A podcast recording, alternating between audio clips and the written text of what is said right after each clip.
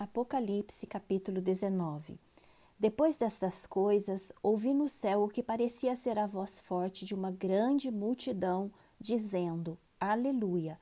A salvação, a glória e o poder são do nosso Deus, porque verdadeiros e justos são os seus juízos, pois julgou a grande prostituta que corrompia a terra com a sua prostituição, e das mãos dela vingou o sangue dos seus servos e disseram pela segunda vez: Aleluia!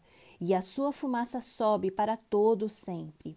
Os vinte e quatro anciãos e os quatro seres viventes se prostraram e adoraram a Deus que está sentado no trono, dizendo: Amém, Aleluia.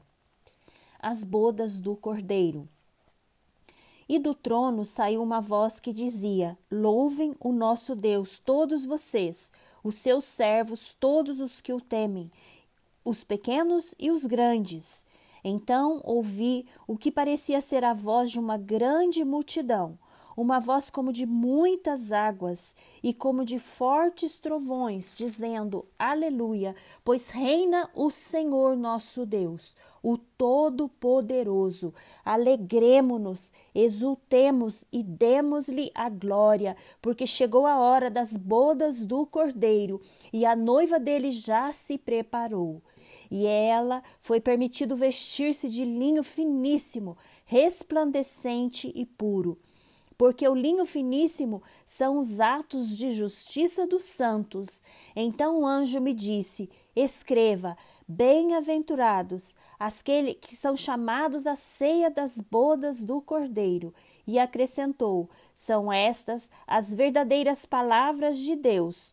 Prostrei-me diante dos seus pés para adorá-lo. O anjo, porém, me disse: Não faça isso. Sou um servo de Deus, assim como são você e os seus irmãos que guardam o testemunho de Jesus. Adore a Deus, pois o testemunho de Jesus é o espírito da profecia.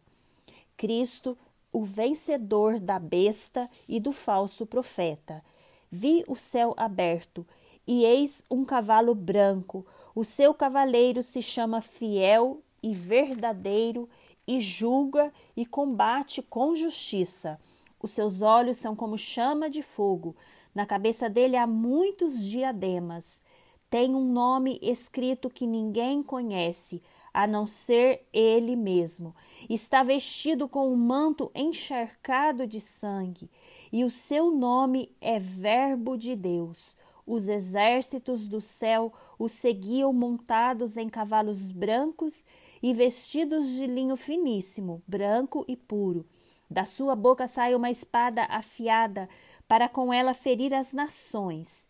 Ele mesmo as regerá com cetro de ferro, e ele mesmo é o que pisa o lagar do vinho do furor da ira do Deus Todo-Poderoso. No seu manto e na sua coxa está escrito um nome: Rei dos Reis e Senhor dos Senhores. Então vi um anjo posto em pé no sol. Ele gritou com voz forte, dizendo a todas as aves que voam pelo meio do céu: Venham, reúnam-se para a grande ceia de Deus, para comer carne de reis, carne de comandantes, carne de poderosos, carne de cavalos e seus cavaleiros, carne de todos, quer livres, quer escravos, tanto pequenos como grandes.